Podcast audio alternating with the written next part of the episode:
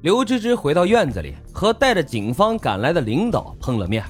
他把情况给警察讲了后，警方考虑到这绑匪手中有枪，一旦放出来的话，危害巨大。经请示上级，警方当场决定对绑匪实施围捕。警察赶到之后，将绑匪包围在房子里，匪徒和警方发生了激烈的枪战，绑匪小腿中枪后被抓获。警方现场缴获左轮手枪一支，子弹四发。之后，警方将绑匪送到了医院进行救治。他在手术台上哇哇的乱叫，却拒不说出张成峰的下落。警方只能从张成峰的社会关系进行排查。可是他平时生意上往来的人员众多，背景复杂，短时间内呢无法梳理出有价值的线索。等到下午三点钟左右，小胡子绑匪突然自称是叶伟明，祖籍河北唐山，一九七六年大地震当中父母双亡。自幼啊，流落江湖，四海为家。这次是和一个名字叫做姚龙的河南人一起到合肥实施绑架的，同行的还有两个陌生人，叫不出名字。人质呢已经被这两个人带往了河南，具体地点啊他也不知道。警方立即就进行了核查，却发现叶伟明这个人根本就是个假身份。次日上午。绑匪又突然称他同伙在黄河饭店门口与他要接头取款，警方立即进行了严密的部署，但接头人呢却始终没有现身。绑匪啊明显在捉弄警方。为了尽快解救出人质，警方将受害人的照片分发到各地，且在城区的车站和各个出城的路口设卡进行盘查，以期待发现受害人和其余绑匪的行踪，但是却迟迟没有收获。直到七月二十七日晚上八点钟左右，合肥双岗虹桥小学家属区的某个房间内不断散发出阵阵恶臭，引起了周围住户的警惕，遂向警方进行了报案。警察打开门后，尸臭熏天。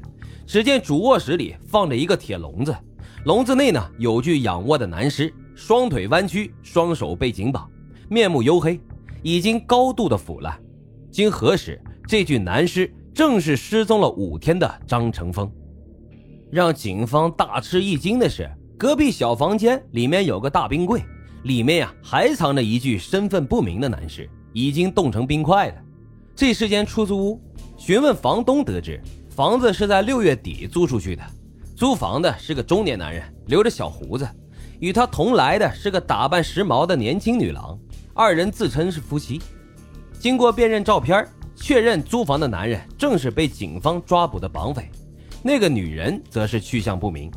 这个信息传到绑匪耳中后不久，他也终于交代出了实情。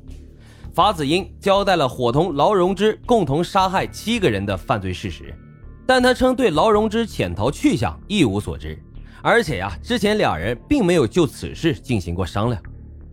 说到这个法子英啊，他和前妻不是有个女儿吗？离婚之后，也就再也没有见过女儿。他认为自己呀是个不成功的父亲，希望尽快在女孩的脑海中消失，因为父亲对于他来说是一种耻辱。一九九九年十二月二十八日，恶贯满盈的法子英被处决，而他的同伙劳荣枝却再一次隐匿于茫茫人海，不见行踪。二零一六年，劳荣枝化名为雪莉，在厦门的某家酒吧里做起了卖酒小姐。虽然对于这个行业本身，很多人可能是深有抵触，但对于当时的劳荣枝来说，无疑给了他一个很好掩藏身份的机会。在同事眼中的劳荣枝，无疑是风情万种、说话温柔、讨人喜欢，是他们对他最直接的印象。在老板的眼中，这劳荣枝兢兢业业，工作上也十分卖力，是典型的模范员工，而且为他的酒吧带来了很好的业绩。因此，在当年的圣诞节酒吧活动当中，还将劳荣枝的头像印在了邀请函上。对于来酒吧的客人们来说，也十分喜欢这位温柔的小姐姐。在这里啊，他们能够感受到最温柔的触动，甚至于让他们流连忘返。可能在所有人的眼中，此时的劳荣枝完全是一副好人的模样。但是谁都没有想过，这位身边的好姐姐竟然是一位在逃的逃犯。而且还身负七条人命，还有众多的受害者家庭在等待一个公正的结果。恶魔其实就隐藏在身边，只是他隐藏的太好了。二零一七年年初，劳荣枝声称厌倦了这种夜场生活，离开了酒吧，去到了厦门一家商场的手表专柜上班，直至被捕。随着劳荣枝的落网，系列抢劫杀人案也终于是画上了句号。毫无疑问，等待他的将是法律的严惩。但从他的身上，我们可以看到，在选择伴侣的时候，跟对人是多么的重要。